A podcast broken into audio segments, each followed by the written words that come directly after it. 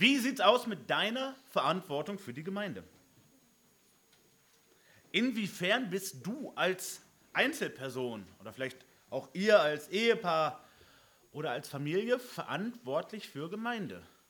Und ich meine jetzt nicht speziell Dienste, das gehört sozusagen dann auch mit dazu. Spitzen wir die Frage etwas zu. Wenn es krumm läuft in der Gemeinde, trägst du da eine Mitverantwortung? Trägst du eine Mitverantwortung, wenn die Gemeinde komische Wege geht, im Sinne von komisch falsche Wege, bedenkenswerte, fragwürdige Wege? Trägst du eine Mitverantwortung, weil du die neuen oder sehr speziellen Ideen vielleicht sogar mit in die Gemeinde gebracht hast? Vielleicht hast du das auch nicht getan. Vielleicht warst du erschreckt darüber, was angekommen ist in der Gemeinde. Welche seltsame Lehren und Ansichten, die der Bibel nicht entsprechen. Aber du hast den Mund gehalten. Du hast es laufen lassen. Trägst du eine Mitverantwortung, wenn es sich weiter zuspitzt? Wir können das natürlich auch positiv fragen. Wenn die Gemeinde sich gut entwickelt, wenn da Wachstum ist, nicht nur äußerlich, das ist auch sehr schön, aber innerlich, wenn die Gemeinde sich geistlich erfreulich entwickelt, zumindest soweit man, soweit man das menschlich erfassen kann, trägst du eine Mitverantwortung. Es geht hier nicht um das Rühmen. Es geht hier nicht um das Schulterklopfen. Was bin ich doch für ein toller Hecht? Was bist du doch für ein toller Hecht, dass es in der Gemeinde so toll läuft? Das ist menschlich naheliegend. Genauso wie beim anderen Extrem, dass es sich schlecht entwickelt in der Gemeinde. Sozusagen das, das Anti-Schulterklopfen einfach nur. Aber es geht um eine grundsätzliche Frage. Wenn ich mich verbindlich mache in einer Gemeinde, wenn ich zur Gemeinde dazugehöre, wie sieht es mit meiner konkreten Mitverantwortung aus? Nicht nur für meinen Dienst, den ich mache, im Orga-Team, in der Kinderarbeit, im Küchenteam, in der Technik, im Verkündigungsdienst, sondern inwieweit ist es wichtig, dass ich die ganze Gemeinde versuche, soweit es halt möglich ist, im, im Blick zu haben. Dass ich diese Verantwortung bewusst mittrage, dass mich interessiert, was hier los ist. Dass mich interessiert, in welche Richtung wir marschieren. Dass mich interessiert, was geplant ist, was für Ideen gibt, welche Impulse reinkommen, welche Referenten eingeladen werden, welche Bücher am Büchertisch ausliegen oder halt auch nicht. Mitverantwortung für die Gemeinde, das ist unser Predigtitel für heute. Mitverantwortung für die Gemeinde. Ich hatte vor einigen Wochen eine Begegnung, wobei ich die betreffenden Personen, die nicht hier aus der Gemeinde kommen, einmal anonymisieren möchte. Es sind ganz, ganz liebe Menschen. Ähm, und wir hatten uns über eine Entwicklung in der, in der Gemeinde dieser lieben Menschen. Und einer der beiden war ganz aufgebracht, als er erfuhr, dass da, naja, fragwürdige Entwicklungen ähm, im Gange sind, was beiden vorher nicht so bewusst war. Und er war ganz aufgebracht und, und ging zu ihr und sagte, hast du das, wusstest du das? Ich habe es nachgeguckt, das ist tatsächlich so. Und sie sagt, jeder schau auf sich selbst. Jeder schau auf sich selbst. Sie hat beides grundsätzlich geistlich integre Geschwister. Das kann man schon sagen. Doch die Frage ist, hat die Schwester an diesem Punkt recht? Wie ist das mit der Mitverantwortung für die Gemeinde? Kann ich sagen, naja, es gibt, da, es gibt da eine Leitung, die Leitung soll leiten, okay, das ist ja grundsätzlich auch richtig und biblisch, aber kann es mir letztlich dann egal sein? Darf ich, soll ich nur auf mich selbst gucken? Oder um es mit einer biblischen Person zu fragen, soll ich meines Bruders Hüter sein?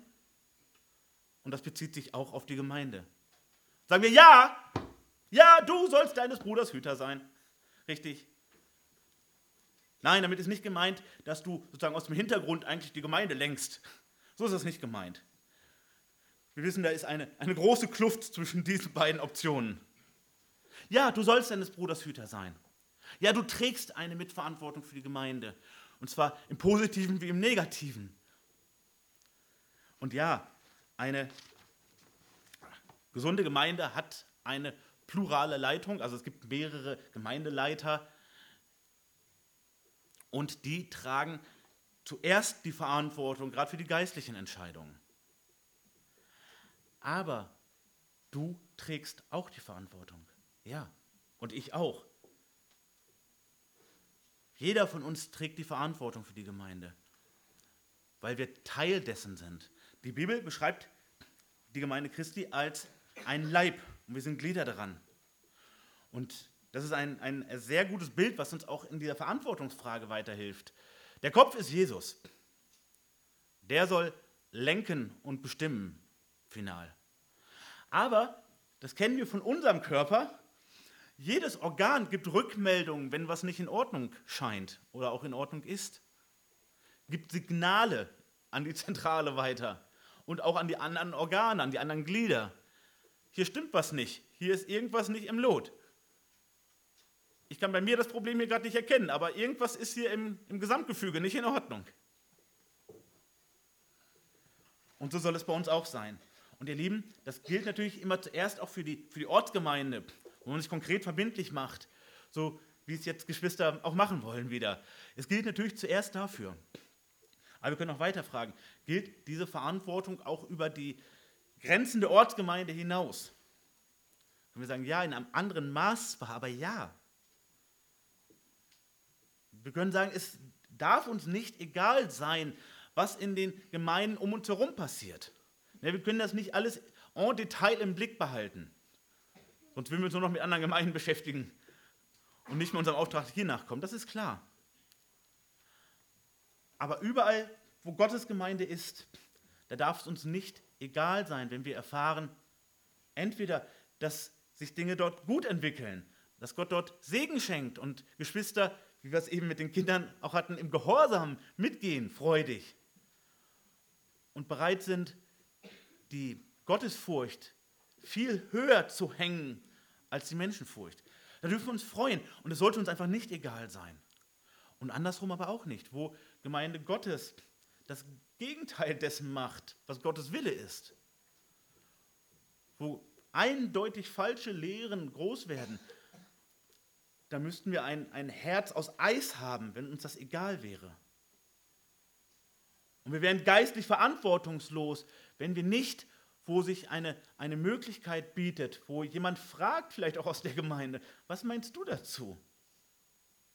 Dass wir dies oder das jetzt praktizieren, dass wir in diese oder jene Richtung gehen, dass wir uns diesem oder jenem Bund anschließen oder, oder, oder. Wo vielleicht sogar Hilfe angefragt wird. Wir bräuchten ein Herz aus Eis, wenn wir da immer den Mund halten würden und sagen, das geht mir alles nicht an, macht ihr, macht ihr euren Krams, das ist euer Gemeindekrams. Das ist ja eine andere Gemeinde.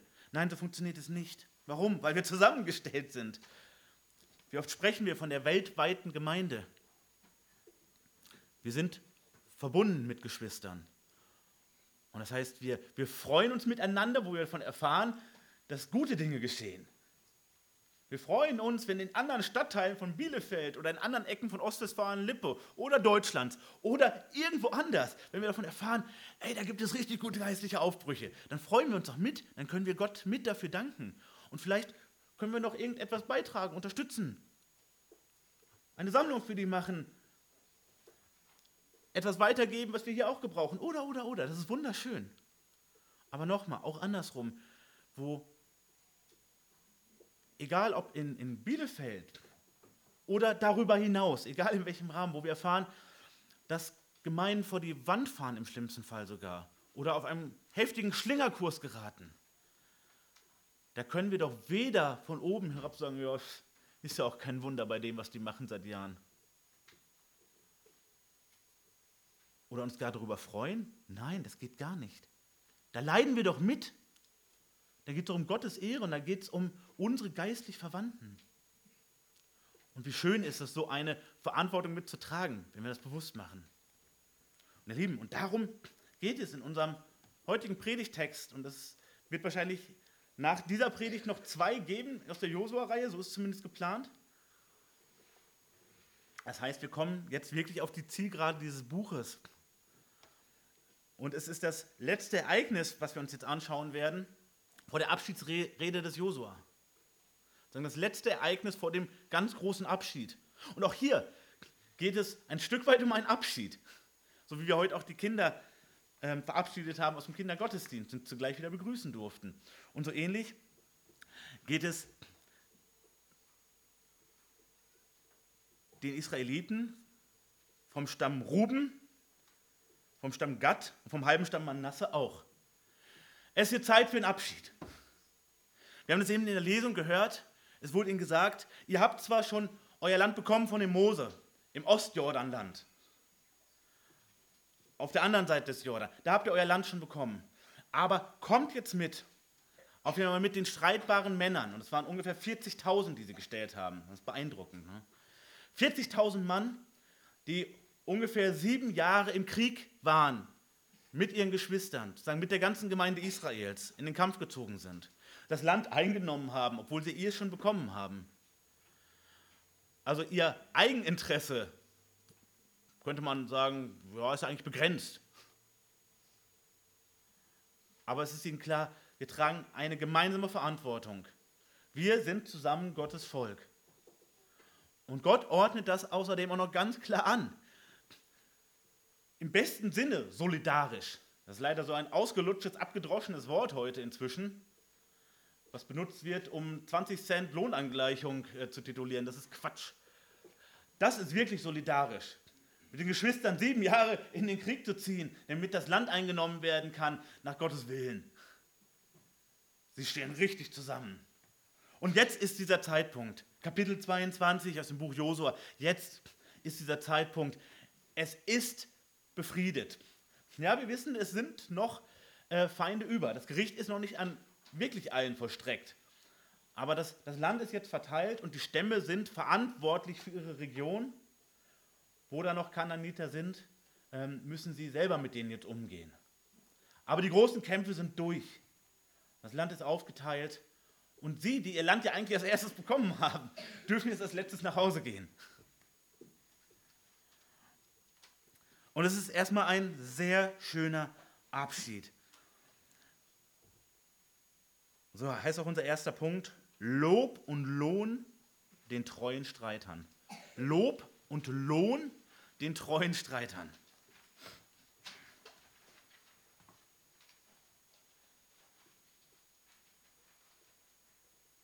Ja, die Männer vom Stamm Ruben, vom Stamm Gad, vom halben Stamm Manasse, sie haben diese Mitverantwortung auf jeden Fall getragen. Wir können davon ausgehen, wir wissen es nicht genau, aber wir können davon ausgehen, dass sie zwischendurch ihre Familie mal besuchen konnten in diesen Kriegszeiten, weil sie auch immer wieder in der Nähe waren ihres Gebiets. Also wahrscheinlich haben sie ihre Leute wenigstens mal kurz sehen können, ihre Familien, ihre Kinder, ihre, ähm, ja, die, die schon im Land bleiben durften. Aber sie waren lange nicht richtig zu Hause. Höchstens mal auf Stippvisite. Und sie haben sich so eingebracht, sie haben ihren Kopf hingehalten für die anderen, und zwar im wahrsten Sinne des Wortes. Was für ein Vorbild. Hm? Wenn wir überlegen, wenn, wenn wir für Geschwister hier zumindest momentan einstehen, geht es nicht um unseren Kopf. Ja, da geht es um unsere Zeit. Äh, vielleicht auch um, um Geld, um, um Hingabe, um, um Liebe, die wir da investieren. Das ist richtig gut. Aber wir sehen, die haben tatsächlich im wahrsten Sinne des Wortes den Kopf für hingehalten. Sie haben gesagt, wir vertrauen darauf, dass Gott hier alles zum Guten führt. Und wir stehen Seite an Seite mit euch, bis ihr euer Zuhause befreit habt mit Gottes Hilfe. Bis zum Schluss bleiben wir. Wir sind nicht die, die mal kurz auf der Baustelle vorbeigucken. Nein, wir ziehen bis zum Schluss durch. Und so werden sie jetzt auch verabschiedet. Das wird gewertschätzt. Josua ruft die zweieinhalb Stämme zusammen und spricht zu ihnen, das ist Vers 2, ihr habt alles gehalten, was Mose, der Knecht des Herrn, euch geboten habt und habt meiner Stimme gehorcht in allem, was ich euch geboten habe. Wir erinnern uns, was wir in Josua 1 eben gehört haben. Josua fragt sie letztlich nach ihrer Treue. Sie sagen, wir stehen hundertprozentig hinter dir. So wie wir Mose nachgefolgt sind, so folgen wir dir nach. Und wer dir nicht nachfolgt, wer gegen dich rebelliert, der verdient den Tod. So ernst meinen wir das. So stehen wir zum gesamten Volk Israel und zu dir als Anführer des Volkes, den Gott eingesetzt hat. Wir sind überzeugt davon, dass Gott mit dir so ist, wie er mit Mose war. Und deshalb werden wir auch so treu sein. Und Josua bestätigt das hier nochmal. Das war ja eine Ankündigung, das war ja ein, ein Versprechen, kann man sagen, was sie in Josua 1 gegeben haben. Und Josua sagt jetzt, genauso habt ihr es gemacht. Ihr wart Mose treu und gehorsam und habt durchgezogen mit Mose und mit mir auch. Ihr seid wirklich loyal. Ihr seid wirklich zuverlässig. In Vers 3 spricht er weiter, ihr habt eure Brüder nicht verlassen, diese lange Zeit bis auf diesen Tag und habt das Gebot des Herrn, eures Gottes, gehalten. Und ihr Lieben, wenn wir so ein Lob berechtigterweise mal ein Stammbuch geschrieben bekommen können, das ist eine der höchsten Auszeichnungen, die wir wirklich bekommen können. Und was sagt er? Er sagt, horizontal, also gegenüber denen, die euch anvertraut sind von Gott, da wart ihr treu. Und zwar über lange Zeiträume hinweg. Nicht mal so eine kurze Initiative. Nicht mal ein paar Stunden, ein paar Tage. Nein, diesen super langen Zeitraum von roundabout sieben Jahren haben wir vor kurzem errechnet.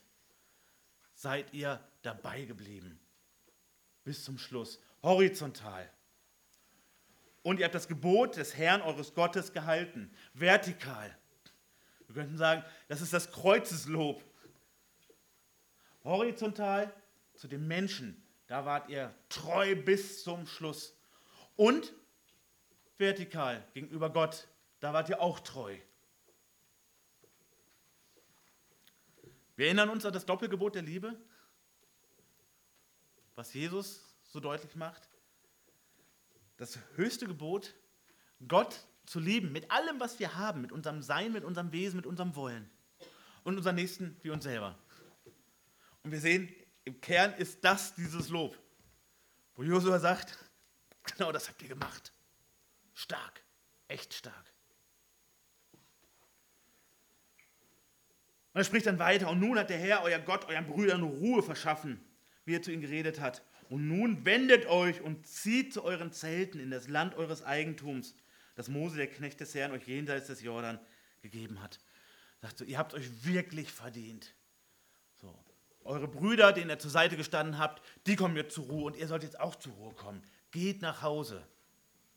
Geht nach Hause. Es ist richtig gut jetzt. Geht heim. Ich darf darauf hinweisen, dass manche Ausleger das verstehen als, als Bild hin auf unsere Heimkehr. Aber das sollten wir dringend anzweifeln. Denn unsere Heimkehr zum Herrn unser Nachhausekommen ist definitiv noch etwas anderes, als wir hier finden, trotz mancher Überschneidungen. Ja, sie sind bis zum Ziel gegangen, bis zum Ende dieser Aufgabe. Und jetzt dürfen sie nach Hause gehen. Und wir sehen gleich, und sie werden auch noch reich belohnt. Und das ist auf jeden Fall eine Überschneidung auch mit unserem Heimgang, der uns erwartet. Also, wenn wir menschlich sagen, wir sterben, aber geistlich, es bedeutet, wenn wir zu Jesus gehören, wir gehen nach Hause. Der Lauf ist vollendet. Jetzt gehen wir heim. Der Unterschied ist ganz einfach. Sie sind noch nicht am Ziel. Sind am Ziel dieser Aufgabe, ja. Und wenn Sie nach Hause gehen, dann sind Sie immer noch in einer gefallenen Welt. Reich beschenkt von Gott und hochgeschätzt von den Geschwistern. Schön, sehr schön aber sie sind noch nicht wirklich am Ziel, sind noch nicht geistlich am Ziel. Es ist immer noch Alltag. Sie haben noch mit ihrem Fleisch zu kämpfen, sie haben mit Alltagsproblemen zu kämpfen, sie stehen noch in einer gefallenen Schöpfung. Das ist ein großer Unterschied. Aber trotzdem sagt Gott durch den Josua, geht jetzt heim in das Land, was ihr schon vor so vielen Jahren bekommen habt. Und jetzt dürft ihr es auch genießen. Ihr Lieben, das ist etwas, was Gott uns auch sagt. Er sagt auch, du darfst auch im Hier und Jetzt schon genießen. Auf große Aufgaben folgen auch immer die richtigen Ruhezeiten, folgen auch die Möglichkeiten, dass du wirklich auftankst. Da gibt es auch das, auf das du dich im Hier und Jetzt freuen darfst. Gott sagt, ja, du hast diesen Dienst gut gemacht. Und jetzt darfst du dich ausruhen. Jetzt darfst du dich freuen an deiner Familie. Jetzt darfst du dich freuen an dem, was ich dir gebe.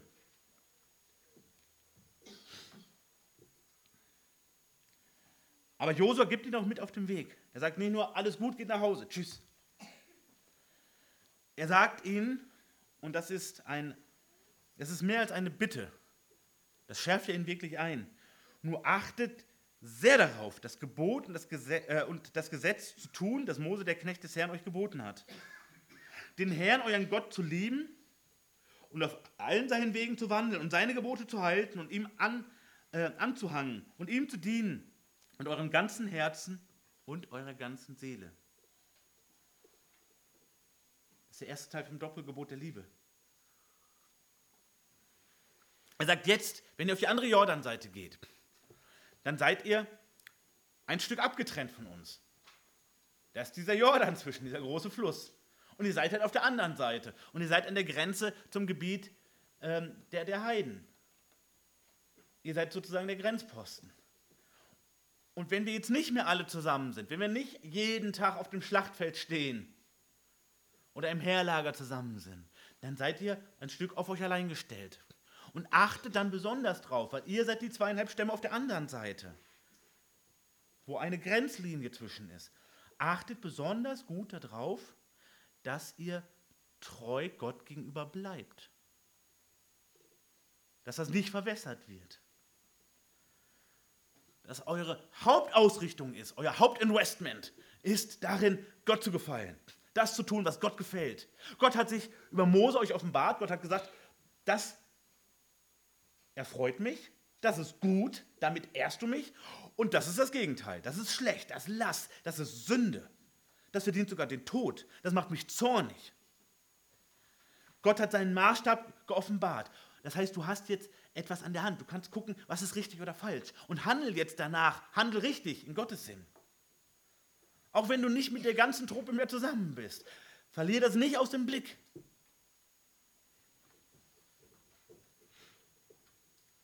Und Josua segnet sie und entlässt sie. Und er tut hier den Dienst eines, eines Hausvaters mit diesem Segen. Die, die Kinder, die jetzt, die jetzt wegziehen von zu Hause, die noch einmal gesegnet werden vom Vater. Das ist der Ritus, der hier angespielt wird. Und er als Anführer des Volkes ist wie ein Vater für diese zweieinhalb Stämme, gibt ihnen noch den Segen mit auf den Weg und sie gehen.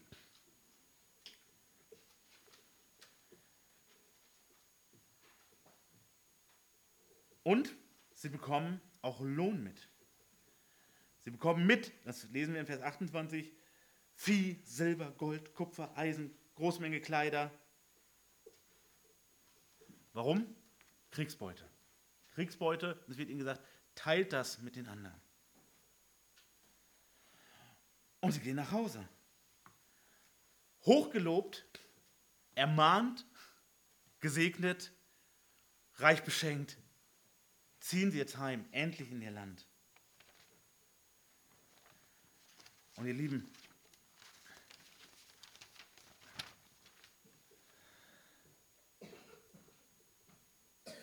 Wie schön ist das? Wie schön ist das? Sie sind jetzt wirklich zum Ziel gekommen. Und was verheißt Gott hier? Was verheißt Gott hier für diese Treue? Lob und Lohn. Lob und Lohn. Sie hätten das alles nicht tun müssen. Sie hätten sich um ihren Krams kümmern können. Dann müssen erstmal noch selber gucken. Das haben sie eben nicht gemacht. Und Gott sagt, einerseits ist das auch eure Pflicht. Einerseits ist es eure Pflicht, ich habe euch das geboten. Das war nicht ein Vorschlag, das war nicht ein kleiner Impuls, ob ihr das mal machen wollt. Das war eine ganz deutliche Ansage. Aber Gott hat ihnen auch nicht die Pistole auf die Brust gesetzt. Sie haben es gemacht.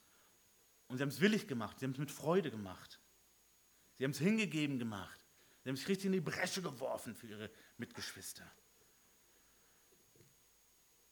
Und Gott sagt, das bleibt nicht ohne Folgen, wenn du das machst.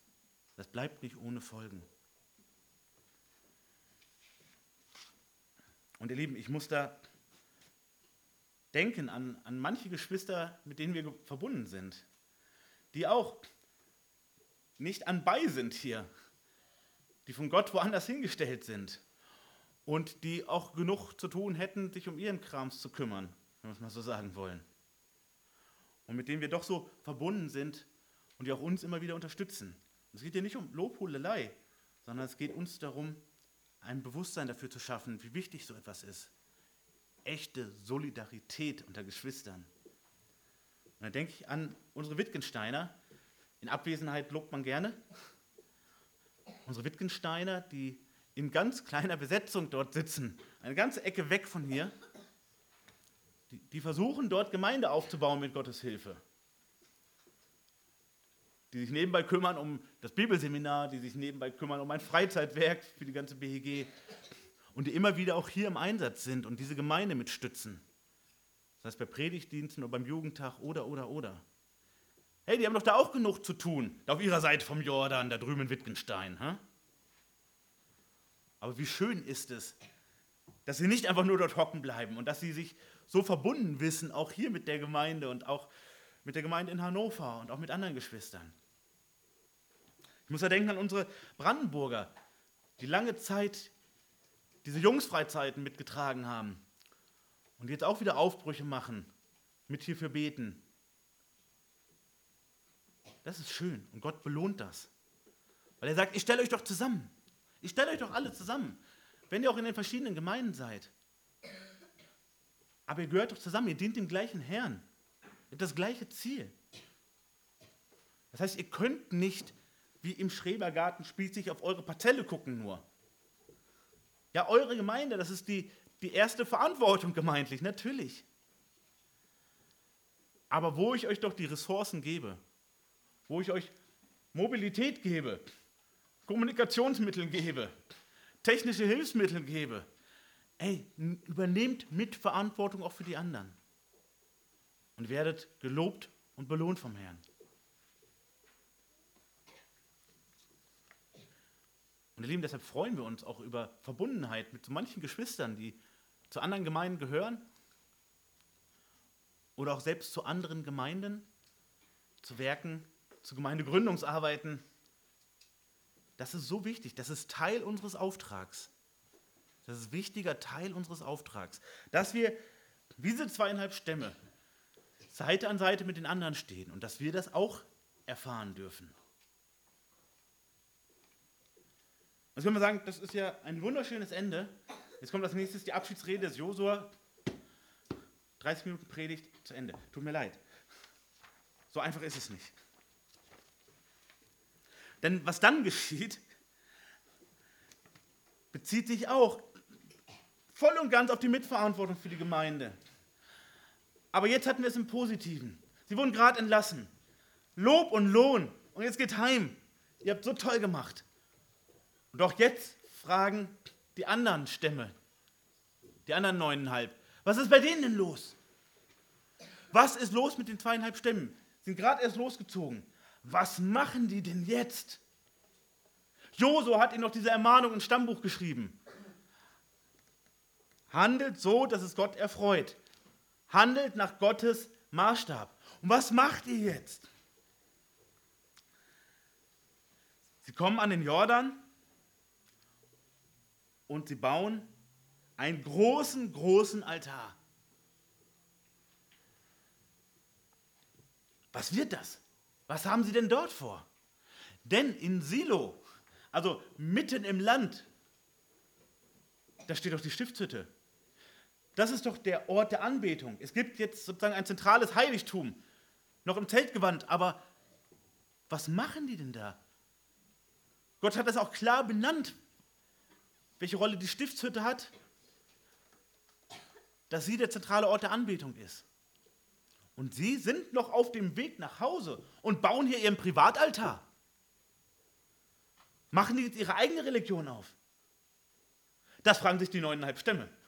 Sie erfahren nämlich davon und haben mehr als große Fragezeichen. Und sie fragen sich letztlich, und das ist auch unser zweiter und letzter Punkt, echter oder schlechter Gottesdienst? Echter oder schlechter Gottesdienst?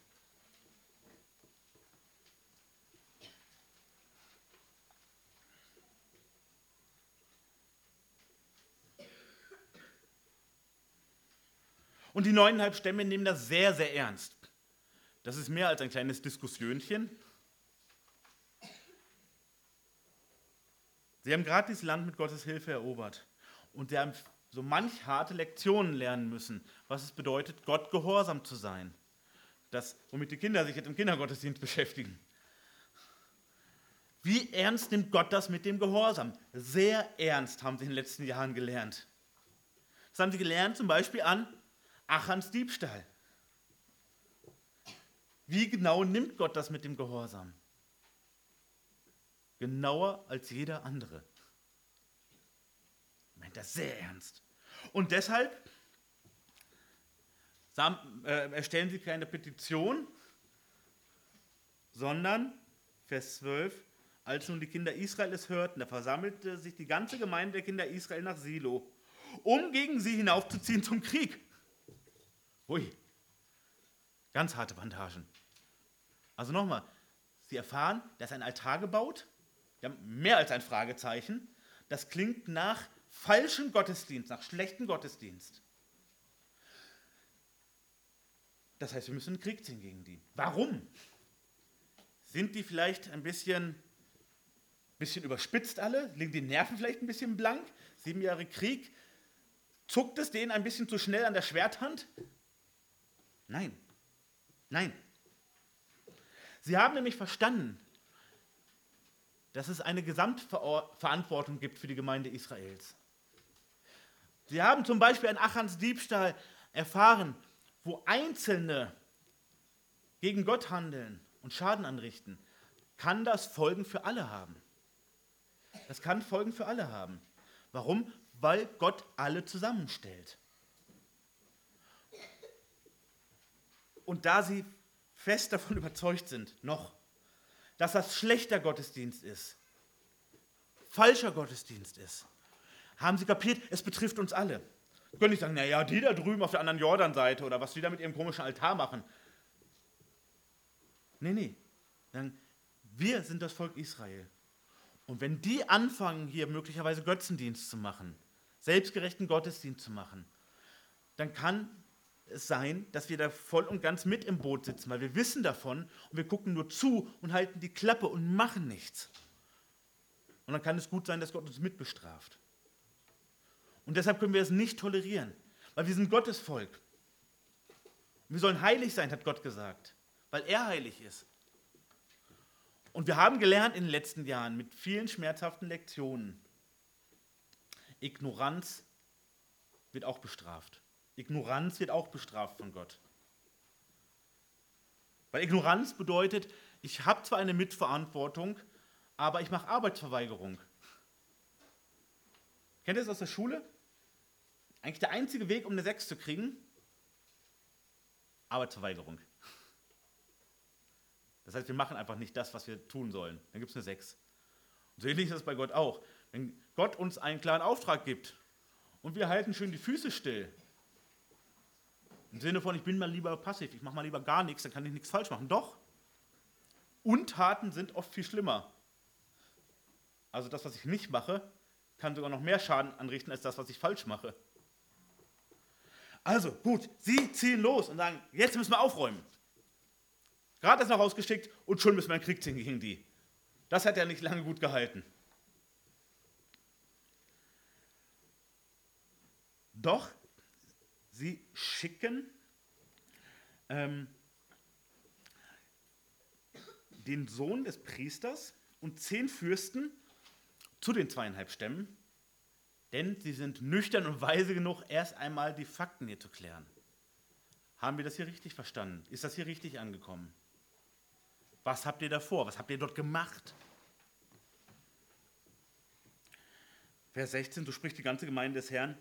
Was ist das für eine Treulosigkeit, die ihr gegen den Gott Israels begangen habt? Dass ihr euch heute abwendet von der Nachfolge des Herrn, indem ihr euch einen Altar baut um euch heute gegen den Herrn zu empören? Ist es uns zu wenig an der Ungerechtigkeit Peors, von der wir uns noch nicht gereinigt haben, bis auf diesen Tag? Und doch kam die Plage über die Gemeinde des Herrn.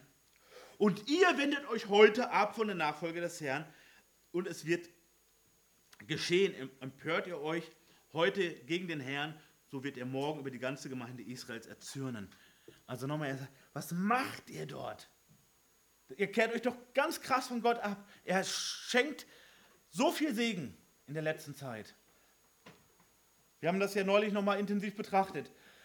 Aus der Sklaverei Ägyptens weg, durch diese lange Zeit in der Wüste, in das Land hinein, das ganze Land erobert, all diesen Segen. So und kaum ist das fertig, empört ihr euch gegen Gott und macht euren Privataltar auf oder was? Und das wird uns dann alle betreffen. Gott zürnt über uns alle, weil wir zusammengestellt sind, weil wir Mitverantwortung für euch tragen, weil wir davon wissen, weil wir es sehen, weil wir es nicht ignorieren dürfen.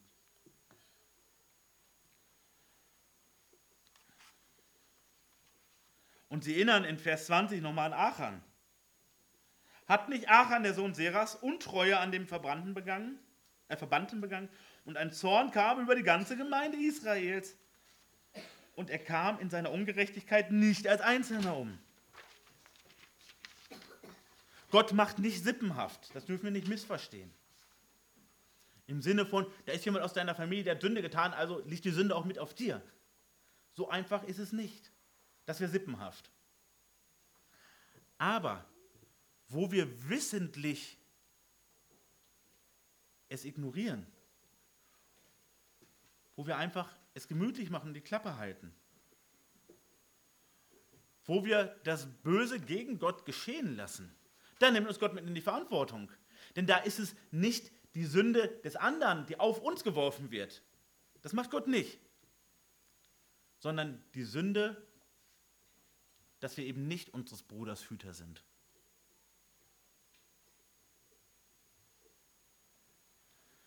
Und die zweieinhalb Stämme antworten auf diese heftigen Anschuldigungen. Also wir müssen das vorstellen, das ist eine extrem aufgeheizte Situation. Also die neuneinhalb Stämme stehen mit ihrer Armee schon parat.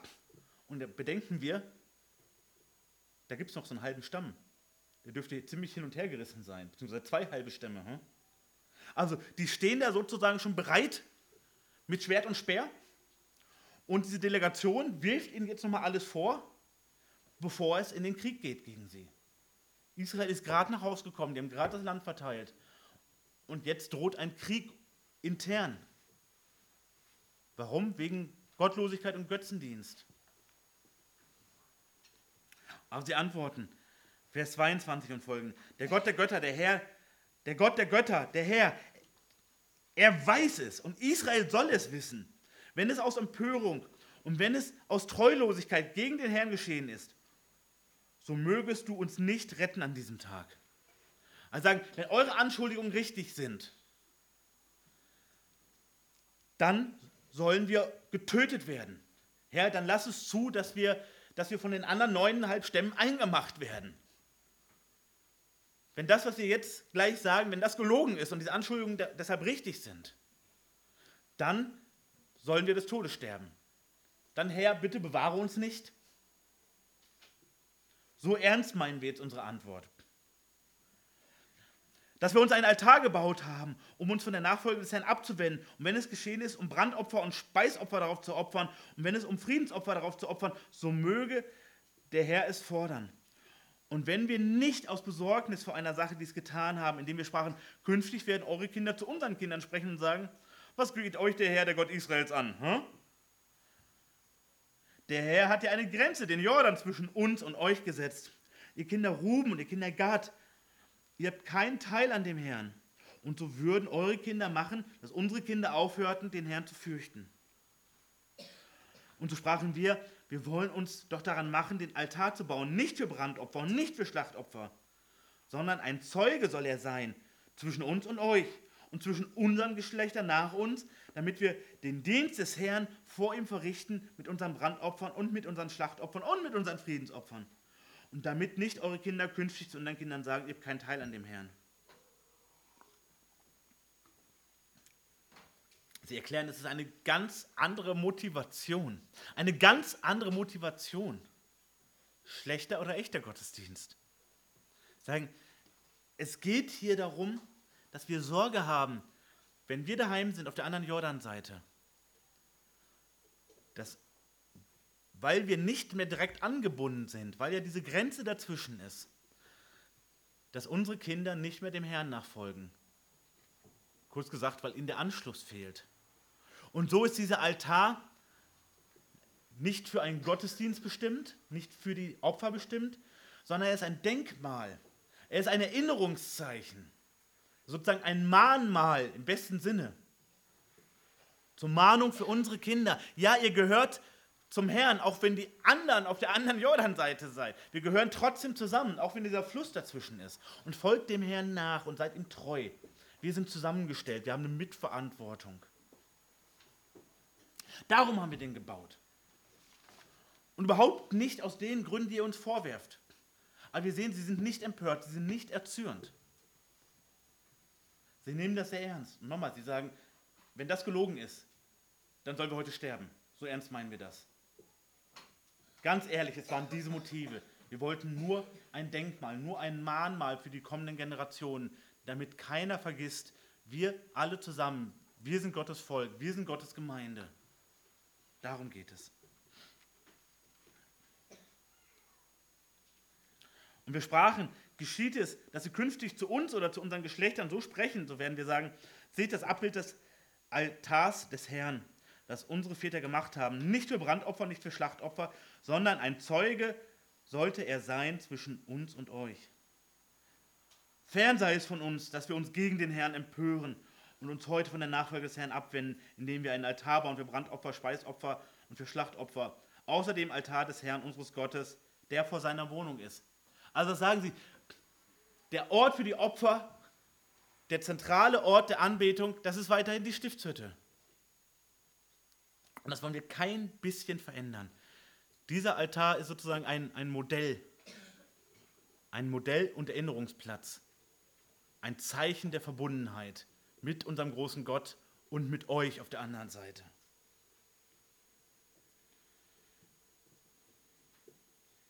Und dann, die Delegation hört sich das an, Vers 30.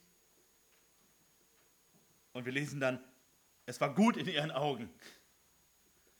Sie erkennen, okay, das ist ehrlich, das scheint wirklich ehrlich zu sein. Das hat überhaupt nichts mit Götzendienst zu tun, obwohl es ja doch sehr danach gerochen hat. Hm? Das sah ja ganz danach aus, als wenn es falsch läuft. Aber sie erkennen, das waren richtig gute Motive. Das haben sie sich gut überlegt. Jetzt können wir fragen, was hätten sie vielleicht noch anders machen können? Vielleicht besser kommunizieren? Hätten sie vielleicht den anderen gleich gesagt, hey, pass auf, wir haben das vor, aber wir wissen es nicht. Vielleicht kam dieser Entschluss auch erst, als sie am Jordan waren. Aber wir sehen einen extrem guten Umgang mit der Situation. Wie gesagt, sie werfen den anderen nicht vor, was seid ihr denn so griffig, was seid ihr so kaltherzig? Ach, ihr neuneinhalb Stämme, ja, Westjordan, das.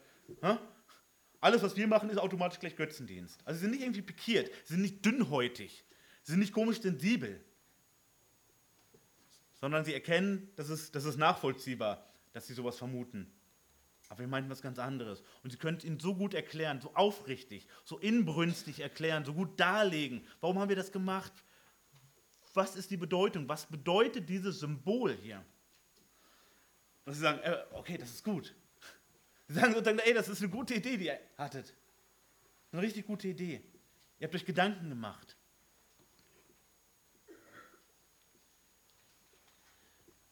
Und so antworten sie ihn auch, Vers 31, heute erkennen wir, dass der Herr in unserer Mitte ist, weil ihr diese Treulosigkeit nicht gegen den Herr begangen habt.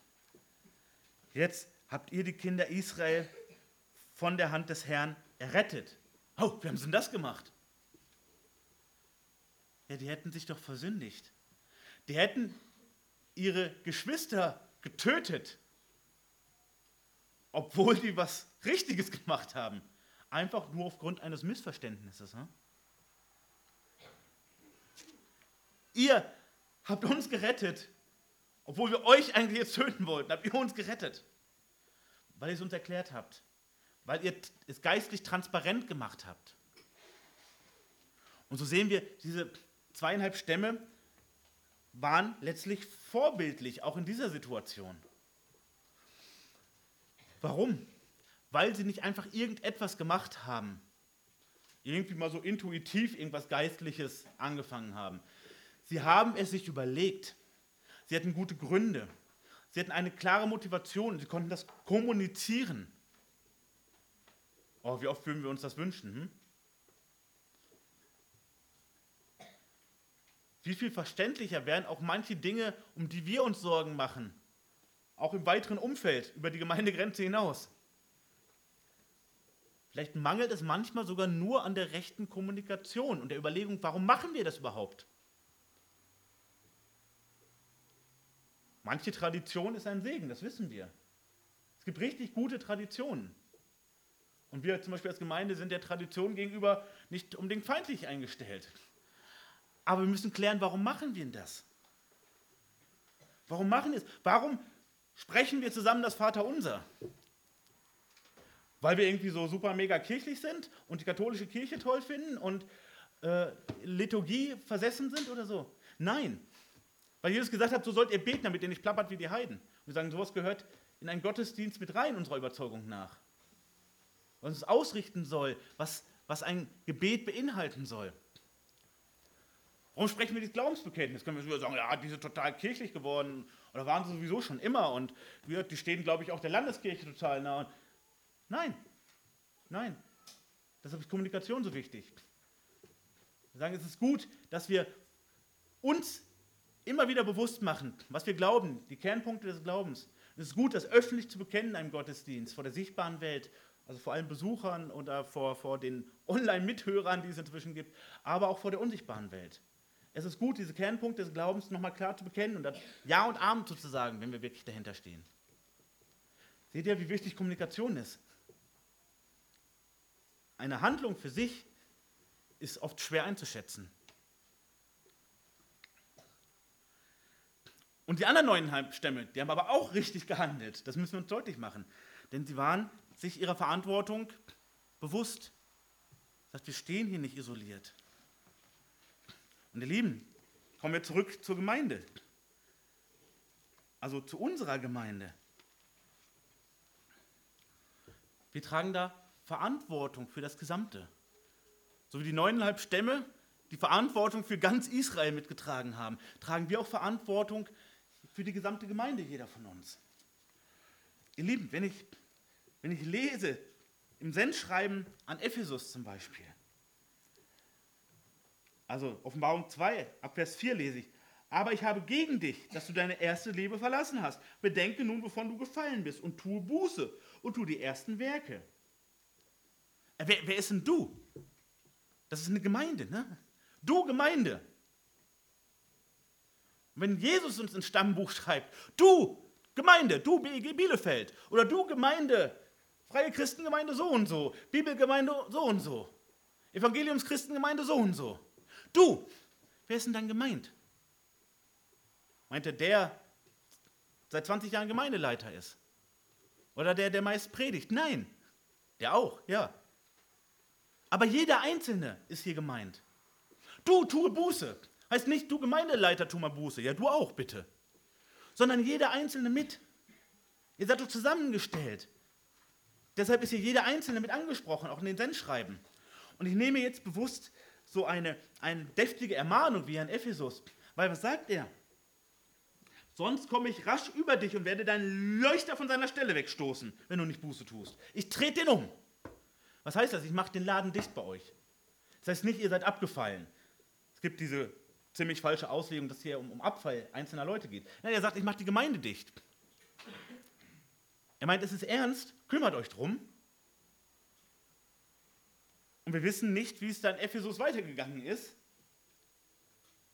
Kann es sein, dass von 100 Gemeindegliedern 99 die Hände in den Schoß gelegt haben und sagen, ja, Gemeindeleiter, jetzt tu mal. Wir haben ein Sendschreiben, jetzt mach du mal. Wenn es dort so gelaufen wäre, wir wissen es nicht, dann hat er ganz sicher den Leuchter umgetreten. Dann hat er den Laden ganz sicher dicht gemacht. Wir wissen, Jesus, trägt seine Gemeinde durch, auch gegen alle Widerstände. Aber es heißt nicht jede Ortsgemeinde. Nicht jede Ortsgemeinde existiert, das wissen wir, bis Jesus wiederkommt. Und er sagt hier, du einzelnes Gemeindemitglied, hab das bitte mit in den Blick. Wie Gott hier gedient wird, was hier gelehrt wird, wie Gottesdienst begangen wird und letztlich ist unser ganzes Leben, soll ja der Gottesdienst sein, auch unser ganzes Gemeindeleben. Hab das mit im Blick, hinterfragt das in einem guten Sinne. Also fragt, warum machen wir das? Das ist ganz, ganz wichtig für Gemeinde, dass solche Fragen erwünscht sind. Warum machen wir das? Also bitte nicht, warum geben wir 31,87 Euro aus für die Kinderarbeit und nicht 29,77? Sondern wo es um eine, eine Richtung von Gemeinde geht, wo es um Gottes Ehre geht. Da fragt, warum? Warum machen wir das so? Warum ist das eine gute Idee? Oder warum laden wir XY ein? Weil ich habe da Bedenken, weil dann bin ich kein Querulant. Wenn es mir wirklich um die Liebe und, und um die Hingabe geht zu Gott, zu Jesus und zu seinem Leib, auch zu dem hier vor Ort. Die Bibel ermahnt uns, es gibt, es gibt falschen Gottesdienst, es gibt eigenwilligen Gottesdienst. Es gibt auch angeblich falschen Gottesdienst. Und jeder trägt dafür eine Verantwortung. Wir wissen, dem, dem Paulus, ähm, dem wurde in Achaia äh, äh, vorgeworfen, dass er einen gesetzeswidrigen Gottesdienst vollzieht. Er überredet die Leute zu einem gesetzeswidrigen Gottesdienst. Das waren die Juden weil er nicht ihren jüdischen Gottesdienst vollzogen hat und versucht, ihn ähm, bei der Justiz anzuschwärzen. Die haben aber gesagt, nee, da, da, das regelt immer schön unter uns. Das ist nicht meine Angelegenheit hier. Aber wir lesen im Kolosserbrief, ähm, Kolosser 2, ab Vers 20, wenn ihr mit Christus den Elementen der Welt gestorben seid, was unterwerft ihr euch Satzung, als lebtet ihr noch in der Welt? Berühre nicht, koste nicht, betaste nicht. Dinge, die alle zur Zerstörung durch den Gebrauch bestimmt sind, nach den Geboten und Lehren der Menschen. Also, wenn ihr doch der Welt gestorben seid, wenn ihr zu Christus gehört, warum handelt ihr nach Menschengebot? Warum habt ihr so eine Menschenfurcht? Warum macht ihr so eine Menschengesetzlichkeit mit? Und was sind das für Menschen? Die zwar einen Schein von Weisheit haben, in eigenwilligen Gottesdienst und in Demut und im Nichtverschonen des Leibes und nicht in einer gewissen Ehre zur Befriedigung des Fleisches. Wenn ihr nur mit Christus auferweckt worden seid, so sucht, was droben ist, wo der Christus ist, sitzen zur Rechten Gottes. Also nochmal, ey, wenn ihr jetzt zu Jesus gehört, dann orientiert euch nach da oben und hier nicht nach den Menschen, die euch vor der Nase sitzen, weil die, die euch diese neuen Gebote aufladen, das sind die, die einen eigenwilligen Gottesdienst machen. Das war diese Befürchtung bezüglich der zweieinhalb Stämme, ein eigenwilliger Gottesdienst. Also ein Gottesdienst, eine Form von Dienst an Gott, wie ich sie mir selber ausdenke, wie sie mir selber passt. Wo nicht Gottes Ehre im, im Mittelpunkt steht, sondern so meine persönlichen Ideen.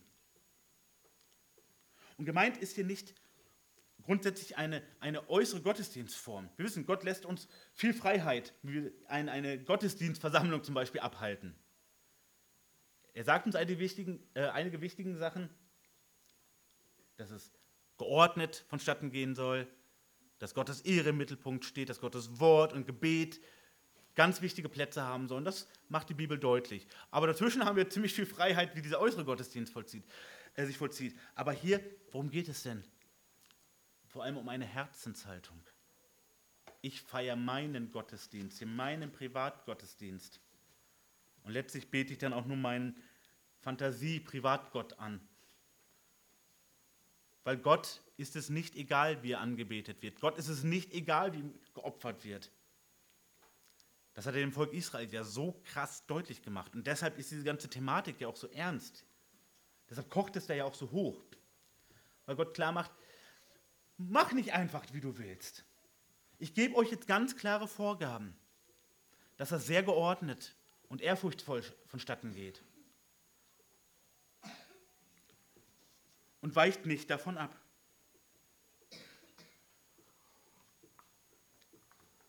Und dann haben wir den den eindeutig falschen Gottesdienst. Das ist ja, was wir in, in Römer 1 lesen. Die Leute, die Gott erkennen, Vers 21, ihn nicht als Gott ehren, ihm nicht danken, sondern ihrem Denken einem nichtigen Wahn verfallen und ein verfinstertes, verfinstertes Herz haben. Sie halten sich für weise, sind aber zu Narren geworden. Und anstatt Gott anzubeten, beten sie ein Bild an von Menschen oder Vögeln oder Tieren.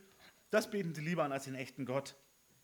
Und Gott gibt sie dann dahin in ihren Begierden, sodass sie all die Schweinereien, all das Böse, all das Schlechte, all die Sünde die sie schon juckt, dass sie nicht mehr zurückgehalten werden.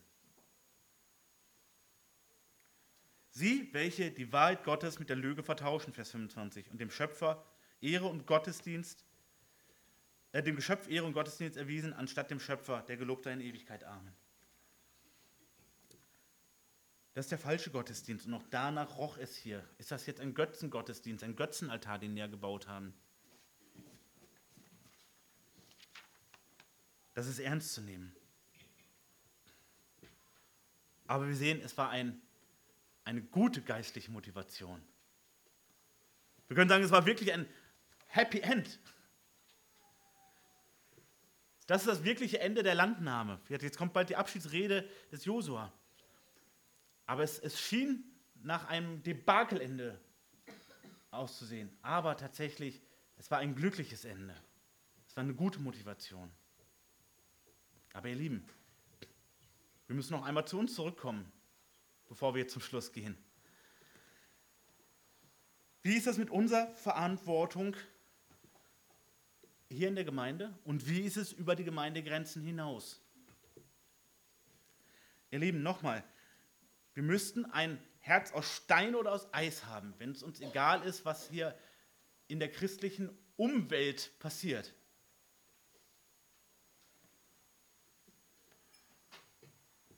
Und wir wären keine treuen Knechte, wenn wir zu all dem den Mund halten würden. Liebe, ich weiß, dadurch, dass wir Ross und Reiter immer wieder auch nennen, machen wir uns nicht nur Freunde. Wir machen uns nicht unbedingt immer beliebt.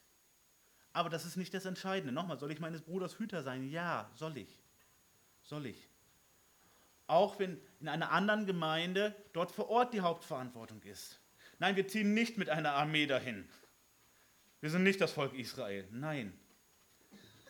Aber ihr Lieben, wir dürfen auch nicht dazu schweigen, wo wir sehen, dass es geistlich in ganz problematische Richtungen geht. Und ganz in diesem Sinne, wenn wir wissen, dass in wenigen Tagen in unserer Nachbarschaft ein Seminar von einer der größten Emerging Church Bewegungen, einer russlanddeutschen Gemeinde stattfindet, dann lässt uns das nicht kalt. Und dann wollen wir dafür beten und freuen uns über diejenigen, die da auch vielleicht Kontakte haben und den Geschwistern an die Hand geben können. Bitte prüft das dringend. Bitte prüft, was ihr euch in die Gemeinde holt, welche Lehren ihr euch in die Gemeinde holt, welche Vertrauenswerbung ihr macht für die Geschwister.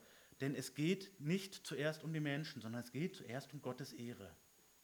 Und es geht nicht darum, dass wir alle in Harmonie miteinander sind, sondern dass wir in Liebe miteinander umgehen. Und Liebe und Harmonie können nicht immer im gleichen Raum sein. Und in diesem Sinne, Liebe ist uns wichtiger als die Harmonie.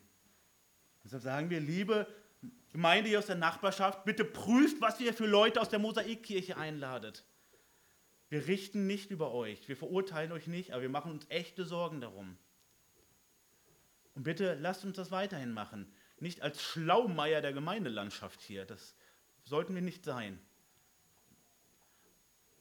aber wo wir sehen, dass Geschwister Unterstützung äh, gebrauchen können. Und sei es auch nur ein ermahnender Rat, aber vielleicht auch darüber hinaus. Praktische Hilfe, gute Gespräche, Mitarbeit, Unterstützung, Ideen. Lasst uns da sein für die. Nicht nur als Mahner. Bitte nicht nur als Mahner. Wir haben eine Mitverantwortung. Gott stellt uns in seine Gemeinde. Hier in, der in die BEG Bielefeld aber wir sind verbunden mit den Geschwistern in Wittgenstein, mit den Geschwistern in Brandenburg, mit den Geschwistern in Hannover, mit Geschwistern in Soest, in Detmold, an vielen anderen Orten. Und das sind nur die persönlichen Kontakte. Und ihr Lieben, wo wir mitkriegen, dass eine Gemeinde sich freut, und dass sie Fortschritte macht, da lass uns mitfreuen und Gott danken. Und wo wir mitkriegen, dass eine Gemeinde darbt oder sogar vergiftet wird, da lasst uns mitleiden und gucken, ob wir etwas tun dürfen und können. Und ihr Lieben, hier in dieser Gemeinde, und damit möchte ich jetzt gerne schließen, lasst uns so treu sein wie die neuneinhalb Stämme und wie die zweieinhalb Stämme. Lasst uns Gott treu sein und lasst uns aufeinander schauen. Du sollst deines Bruders und auch deiner Schwester Hüter sein. Nicht Überwacher, nicht Geheimdienst, nicht Kontrollinstanz im schlechten Sinne. Im Rahmen einer christlichen Freiheit sollen wir aufeinander aufpassen. Und ja, ihr Lieben, wir sollen uns gegenseitig ins Leben reinreden. Aber wenn wir das bitte tun, dann mit einer soliden Grundlage in Gottes Wort. Amen.